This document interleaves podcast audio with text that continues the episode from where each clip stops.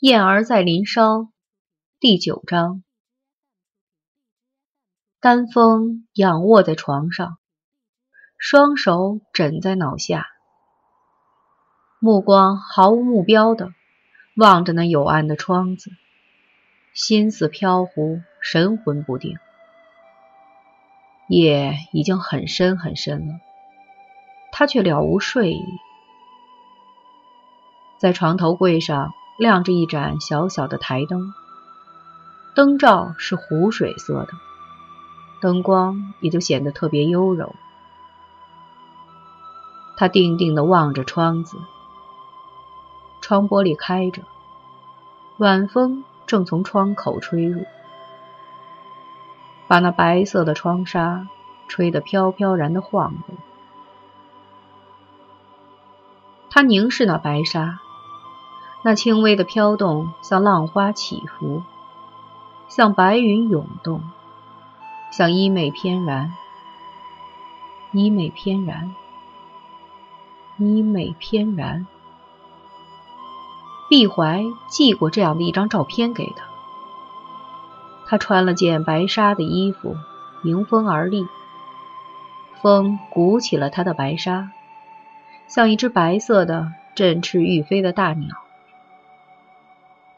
毕怀在照片下面提了几行字：“便是有情当落月，只应无伴送斜晖。寄与东风休着力，不禁吹。寄与东风休着力，不禁吹。它是指什么呢？”他已自知命不久长，他已知自己弱不禁风。那么，便是有情当落月，只应无伴送斜晖，又有什么含义？一个沉浸在热恋中的女郎，为什么要写“只应无伴送斜晖”？闭怀，闭怀。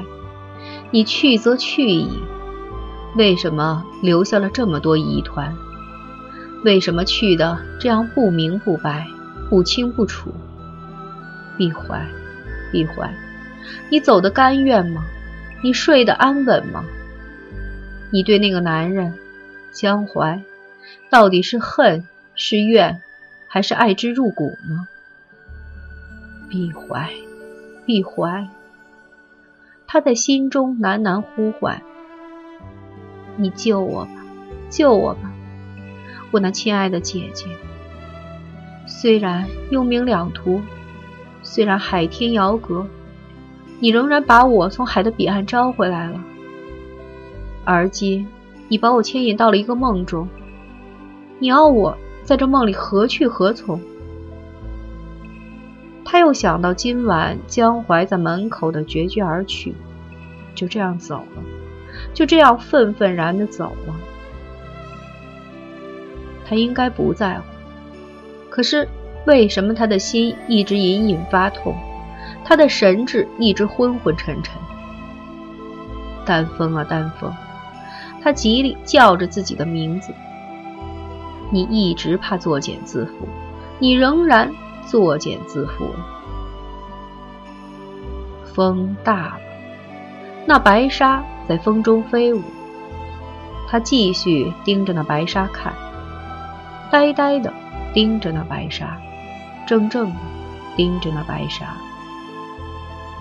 他的眼光模糊了，他的头脑昏沉，他的神智越来越陷入了一种虚渺的。梦幻似的境界里去了，然后他似乎睡着了。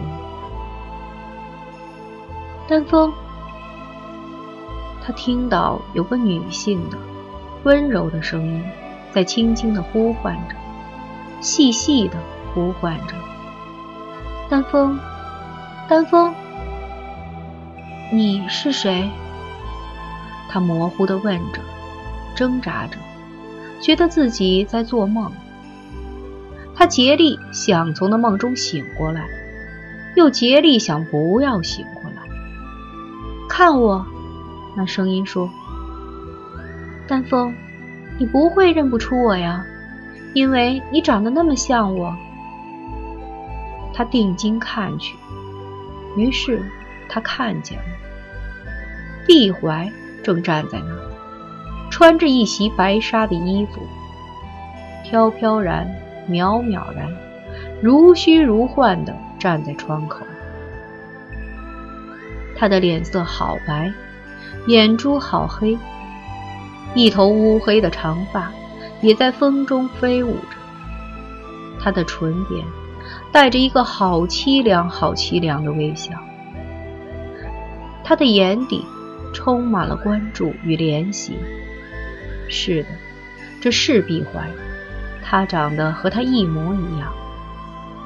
他向他走来，站在床前两尺的地方，静静的、悲戚的、苍凉的、爱怜的凝视着他。姐姐。他叫，伸出手去。他想去拉他那如云如雨的白衣，但是他碰不到他。焦灼使他懊恼，他急迫的低喊：“姐姐，真的是你吗？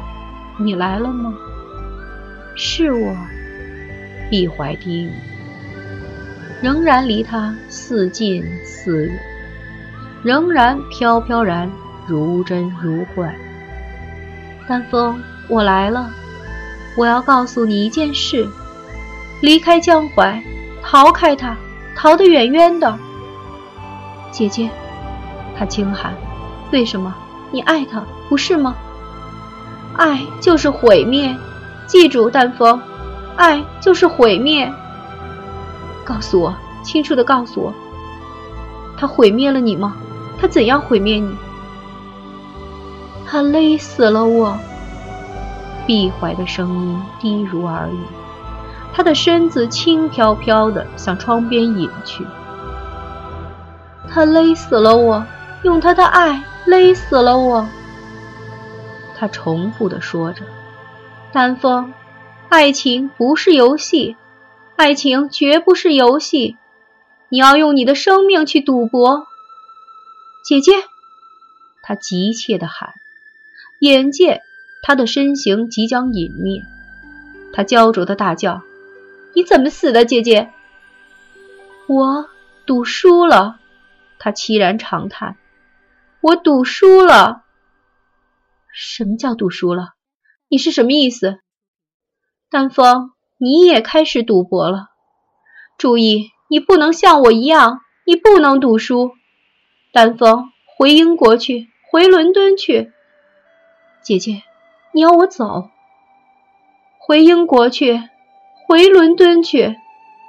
碧怀重复着，悲戚的叮嘱着：“快走，还来得及。”姐姐，我是为你而来的，他狂喊了。那么，再为我而走吧，别去追那个谜底，放开江淮，放开他。你叫我逃开他。还是放开他，逃开他，也放开他。如果我已经逃不开，也放不掉了呢？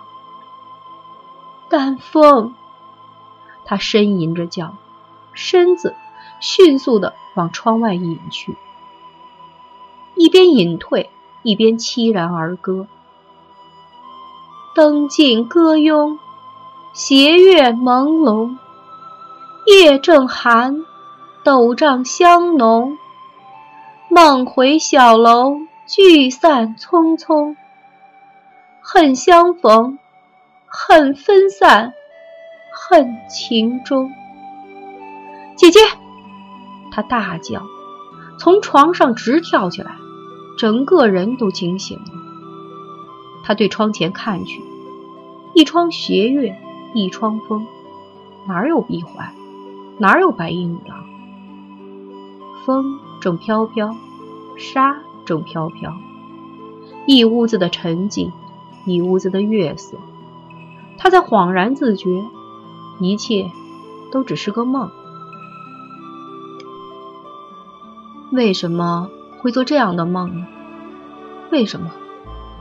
只因为日有所思而夜有所梦吗？他用手扶了扶头发，满头都是冷汗，四肢软软的，只觉得心跳急促，浑身一点力气都没有。他慢慢的摸索下床，慢慢的走到那敞开的窗前。寒风扑面而来，他衣裘单薄，不由自主的连打了两个寒颤，心里模糊的想起碧怀照片上的句子：“便是有情当落月，只应无伴送斜晖。”寄与东风休着力，不禁吹。一时之间，竟心动神驰。抬起头来，月明如水。他倚窗而立，碧怀在梦中的一言一语、一蹙眉，都历历在目。他想着他的神情，回忆着他的谈话。尤其是他最后的那支悲歌：“梦回小楼，聚散匆匆。恨相逢，恨分散，恨情终。”他回味着这歌中的意义，心里越来越凄苦，越来越恍惚，越来越迷惘，越来越痛楚。是也，非也。碧怀真的来过了，魂兮归来，他是不是念着他那苦恼的小妹妹，要给他一个当头棒喝？逃开他，放开他，回英国去，回伦敦去。情为何物？一场赌博，到头来。是恨相逢，恨分散，恨情终。他心跳更速，呼吸急促，胸口像烧了一盆烈火，而浑身却冷汗涔涔。是的，回去，回去，回英国去，逃开他，放开他，离开他。他脑中一片呐喊之声，喊得他头痛欲裂。冲到酒会边，他为自己倒了一大杯威士忌。握着酒杯，他一连喝了好几口，胸中的烈火仍然在燃烧。他觉得燥热无比，把前后的窗子统统打开，迎着满屋子的风，他似乎凉爽了不少。干了杯中的酒，他再倒了一大杯。酒精刺激着他的神经，他反复想着“恨相逢，恨分散，恨情终”的句子，真不知身之所知，魂之所在。他大口大口地饮着酒，泪珠不知不觉地溢出了眼眶，不知不觉地滴在杯子里。电话铃突然响了起来。在这寂静的深夜里，那声音大得惊人，震得他耳骨都疼痛了。他走到沙发边，坐进沙发里，拿起了电话。喂。他一手握着电话，一手握着酒杯，神思恍惚地说：“你找谁？”丹峰。江淮的声音立即传了过来：“我。”是不是吵醒了你？我没办法，我睡不着，我非给你打这个电话不可。丹峰，你在不在听？我在听。他把手腕支在沙发扶手上，把听筒压在耳朵上。他又喝了口酒，语音模糊。我在听，你说吧。他似乎迟疑了一会儿。你在做什么？他问。我在听电话。他回答。他沉默了片刻。丹峰，他终于又开了口。我打这个电话给你，特地向你道歉。对不起，丹凤，今晚我很失常，很没有风度。我表现恶劣，请你原谅我。我会原谅你，他慷慨地说。我一定原谅你，反正我回英国去。什么？他惊呼着：“你说什么？”我回英国去。他清晰的、苦涩的说，喉头忽然哽住了，泪又冲进了眼眶。我已经把一切都弄得乱七八糟了，所以我明天就走。我会逃开你，我也会放掉你，我什么都不再追究。我回英国去。流浪的燕儿来自何方？去向何方？我不再烦扰你。我回英国去。我明天就走。大夫，他急喊：“你怎么了？你在说些什么？”好吧，我马上过来看你。我们当面谈。你等我，我十分钟之内就过来。不不，我不见你。他说，泪痕狼藉。他无法控制自己的声音，喉中的硬块在扩大，他的声音呜咽而颤抖。我不要见你，我放掉你，否则就来不及了。我会害怕我所找到的真实。我走，我明天就走。丹峰，他的声音里充满了焦灼和惊恐。他哑声的低吼：“你不要哭，我马上过来。”我根本没有哭，你这个傻瓜。”他说。可是对方已经收了线。他举着那听筒，呆呆的望着，足足望了好几分钟，他才喃喃自语的。不知道叽咕些什么，把听筒挂回原位，站起身来，他发现酒杯已经空了。他走到酒柜边，再倒了一杯酒，折回到窗边。他倚窗而立，望着窗外的一轮明月发怔。半天半天，他对月举杯，喃喃的念。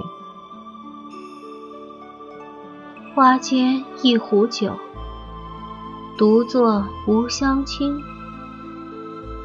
举杯邀明月，对影成三人。月既不解饮，影徒随我身。暂伴月将影，行乐须及春。我歌月徘徊。我舞影零乱，门铃声打破了他的背诵。他侧耳倾听，蹙起了眉头。他忘记下面的句子。门铃更急更切地响了起来，叮咚叮咚叮咚叮咚，把夜给敲碎了。他端着酒杯，微蹙着眉，走到门边去。打开了门，江淮立刻冲了进来。他后退两步，愕然地瞪着他，愕然地说：“我叫你不要来。”他关上房门，望着他。他的脸色苍白，眼睛里明显的写着惊惧和痛楚。他继续后退。他伸出手，一把抓住了他，因为。他差点被沙发绊倒。他站稳了，闪着睫毛看着他。你来做什么？他问。丹峰。他沉痛的喊了一声，皱紧了眉，四面张望。你这屋里怎么冷得像冰窖一样？你为什么把所有的窗子都打开？你在干什么？你喝醉了吗？我没有醉，我只是热得很。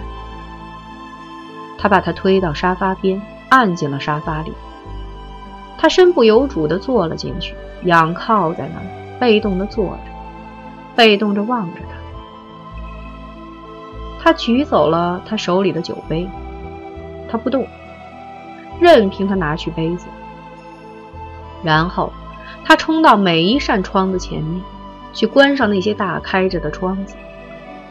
当他关到卧室床前那扇窗子时，他忍无可忍地叫了起来：“别关掉它，让它开着。”他回头看他，起风了。他柔声说：“你会受凉。”不许关它！他固执地喊：“毕怀刚刚来过。”你说什么？他惊愕地问。“毕怀刚刚来看过我。”他望着那窗子，做梦般地说：“他从这扇窗子里进来，穿了一件白纱一样的衣服。他要我回英国去，立即回英国去。他跟我讲了很多话，还对我唱了一支歌，里面有‘恨相逢，恨分散，恨情终’的句子。他唱着唱着。”就从这窗子中飘走了。你不可以关这扇窗子，说不定他还会回来。他注视了他几秒钟，走过来。他把手压在他的额上，他的手又大又凉又舒适。他低叹了一声，合上眼睛。我好累，好累。他低语。他在他沙发前跪了下来，用手托住他的下巴。他用另一只手试探他脖子及后颈的热度。立即，他把他整个人拥进了怀里，把他的头压在自己的肩上，他的面颊贴着他的头发，他的声音沙哑的、心痛的，在他耳畔响了起来：“不是醉了，你是病了，你起码烧到三十九度。”怪不得你忘了吃晚饭，怪不得你语无伦次。你每天在外面游荡，你不是铁打的，你病了。他把他从沙发上横抱起来，他无力的躺在那儿，双颊如火，双目盈盈。我没有病，他清楚的说。毕怀刚刚来过了。他把他抱到床边，放在床上问。你家里有阿司匹林吗？他冒火了，从床上一跃而起。他恼怒地说：“我没有病，我告诉你，毕怀刚刚来过了。”他一把握住了他的双手，把他那双小手紧合在他的大手之中。他在床沿上坐了下来，苦恼的、悲痛的、不安的，而又忍耐的望着他。好，他咬咬牙，显然你绝不肯放松这个题目。我们之间从一开始，毕怀就在穿针引线，他始终在冥冥中导演一切。我明白了，我无法逃避他。那么，就让我们来谈谈毕怀。他今晚来过了，嗯，你见到他了？是的，他肯定地说。他穿了件白纱的衣服，唱一支好凄凉的歌。他要我逃开你，逃开我，为什么呢？他耐心的、柔声的问：“我不知道。你告诉我，你是危险的吗？你是可怕的吗？你的爱情会扼杀一个人的生命吗？你告诉我。”他大大的震动了一下，瞪着他。他默然不语。你告诉我！他大声吼叫了起来：“不要再骗我！不要对我花言巧语！李怀是怎么死的？你说！你告诉我！心脏病？他真有心脏病吗？”他面如死灰，眼珠黑黝黝的闪着光。他紧闭着嘴。脸上遍布着阴郁和矛盾。告诉我，他更大声的叫：“说实话，他害的是什么鬼心脏病？什么医生给他诊断的？他怎会有心脏病？他那凌厉的眼神，他那咄咄逼人的语气，使他再也无从逃避了。他徒劳的挣扎着，挣扎的一份看不见的凄苦和无助里。终于，他哑声的开了口，声音古怪而沙哑：“你什么时候开始怀疑的？”你不要管！他继续吼着，只告诉我他是怎么死的，怎么死的。他从没有心脏病，他和我一样健康，他不可能死于心脏病。你还要继续欺骗我吗？你还不肯说实话吗？他是怎么死的？他注视着他，他的脸色更灰败了，他的眼睛更深邃了。他用舌尖湿润了一下嘴唇，然后像是使出了全身的力气，他从嘴里蹦出了几个字来：“他是自杀的。”他一下子失去了所有的力量，倒在枕头上。他听到自己的声音，突然变得又柔弱又无力又苍凉。那么，传言都是真的了。他确实死于自杀了。他，他陡然又提高了声音：“为什么会自杀？”他不语。为什么？他厉声的、固执的问：“还能为什么？”他的声音像来自深谷的回音，绵渺、幽冷而遥远。我们之间闹了一点小别扭，我不知道他的性情会那么烈。我们吵了一架，他就吞了安眠药。等我发现的时候。已经太晚了。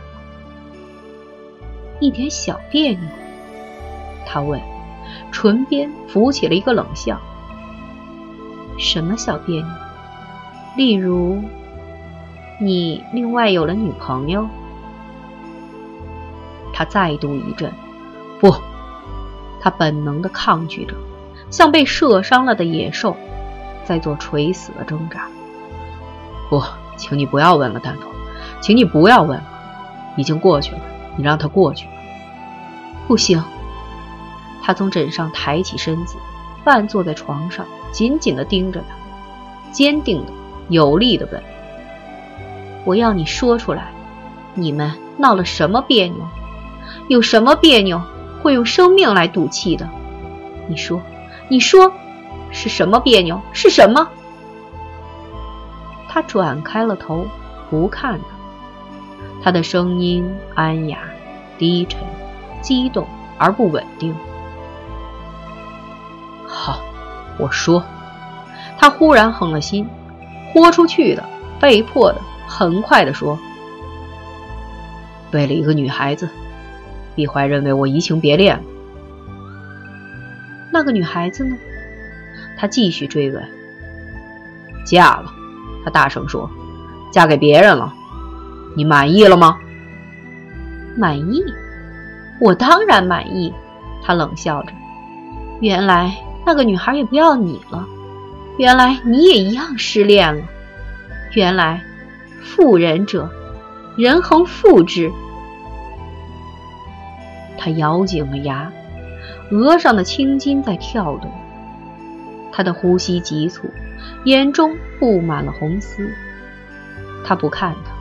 他的眼光停留在那台灯上，灯光照耀之下，他的脸色像大理石，他的嘴唇毫无血色，他的眼珠黑而迷蒙，阴鸷而深沉。他的手挣出了他那双大手，他用胳膊轻轻地挽住了他的脖子，他低声叹息，悠悠然地说。你何必瞒我？你何必欺骗我？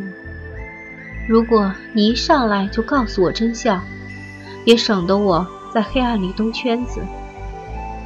他轻轻的、柔柔的把他往自己身边拉，低而甜蜜地说：“过来，他被催眠似的转头看着他，他那发热的双颊红得像熟透的苹果，眼睛水汪汪的发着光，嘴唇因热度而干燥，却红得像新鲜的草莓。他眼里没有仇恨，没有责备，没有怨怼，只有一种类似惋惜的感慨的情绪。他又惊又喜又悲，不信任似的说：“你不恨我吗？”过来。他低语，唇边浮起一个温婉的、凄然的微笑，把他拉向自己。他俯下头去，感激的心脏都几乎停止了跳动。他刚接触到他那发热的嘴唇，他就直起身子，鼓起了浑身的力量，对着他的面颊狠狠地抽去一个耳光。他咬牙切齿的、悲愤万状的、目眦尽裂地说：“你欺骗了姐姐还不够，还要欺骗妹妹吗？你以为我也和碧怀一样？”逃不过你的魔掌了！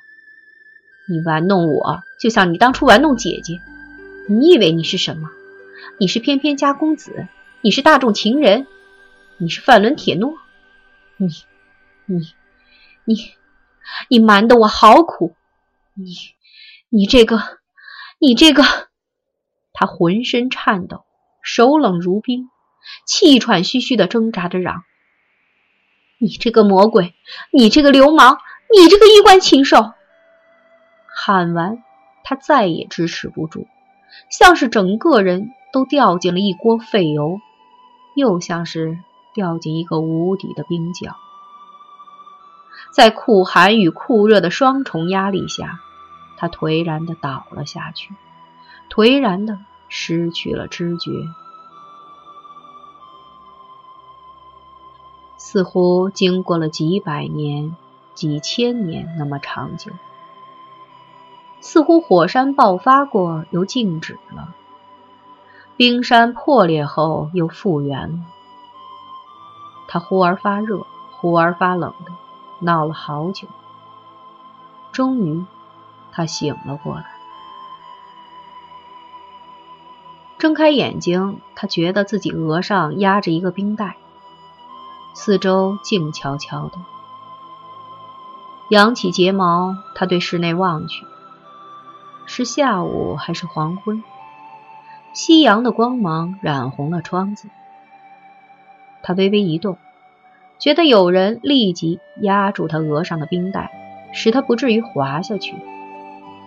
他转过头，于是他看到江淮正俯身望着他，他面容憔悴，满脸的胡子渣。似乎一下子老了好多年。他的眼睛因无眠而充血，眼眶发黑，脸色青白不定，带着种畏怯的、歉然的、退缩的、不安的神情，悄悄地注视着他。他唇边涌上一个勉强而凄苦的微笑。醒了。丹凤，你昏睡了一整天，我请医生给你看过，你只是受了凉，又受了刺激，已经打过退烧针，你一直在发汗，我不敢离开。他咬咬嘴唇，我知道你恨我，也知道你并不想见到我，我想我们之间一切都完了。我不想为自己多说任何一句话，只请求你允许我照顾你，直到你病好了。以后你愿意怎样都可以，我绝不会纠缠你。如果你想回英国，我会买好飞机票送你上飞机。我留在这儿并不是不识相，只是你病得昏昏沉沉，我实在不放心离开。他悲屈地垂下眼睛。假如你现在要赶我走，我马上就走。但是，让我叫明慧来伺候你好吗？方明慧是我的秘书，你见过的。他把头转向床里，他那悲屈忍辱的语气使他内心绞痛。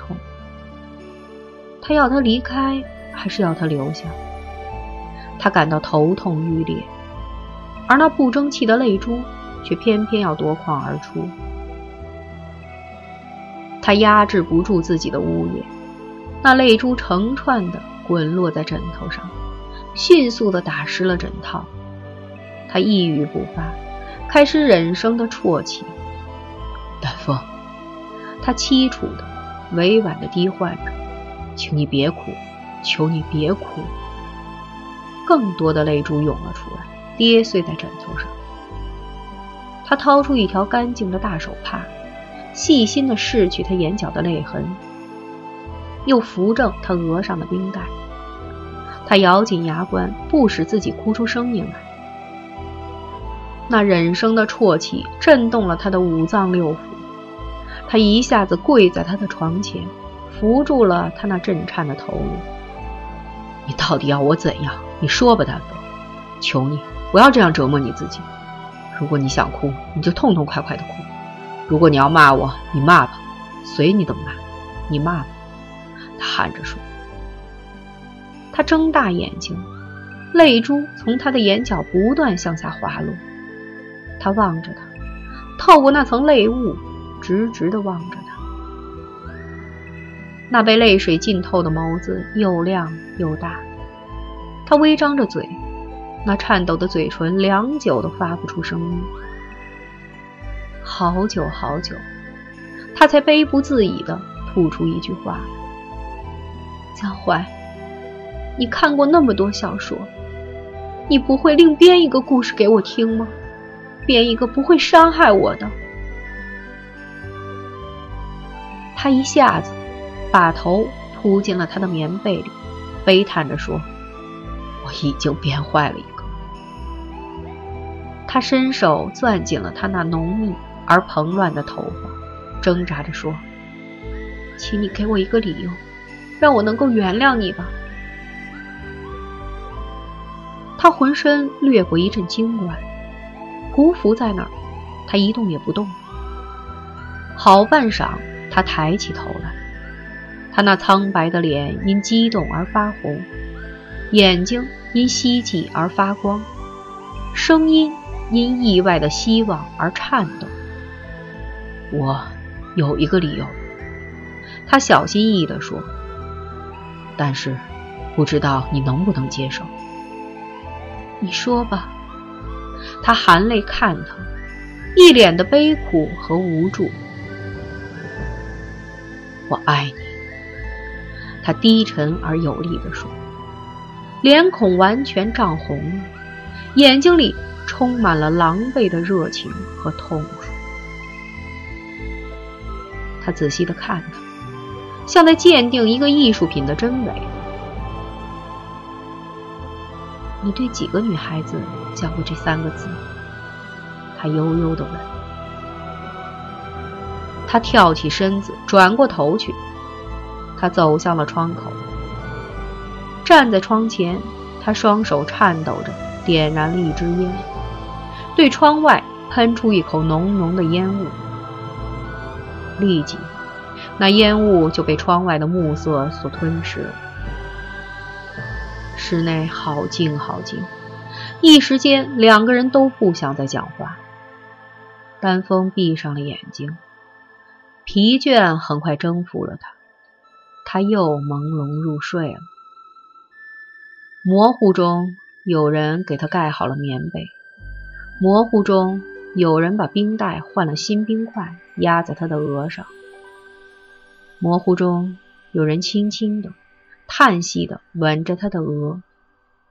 模糊中，有人低语了一句：“丹凤，接受这第二个故事吧，最起码，它比第三个还要好受些。”他太倦了，他什么都抓不住，他睡着了。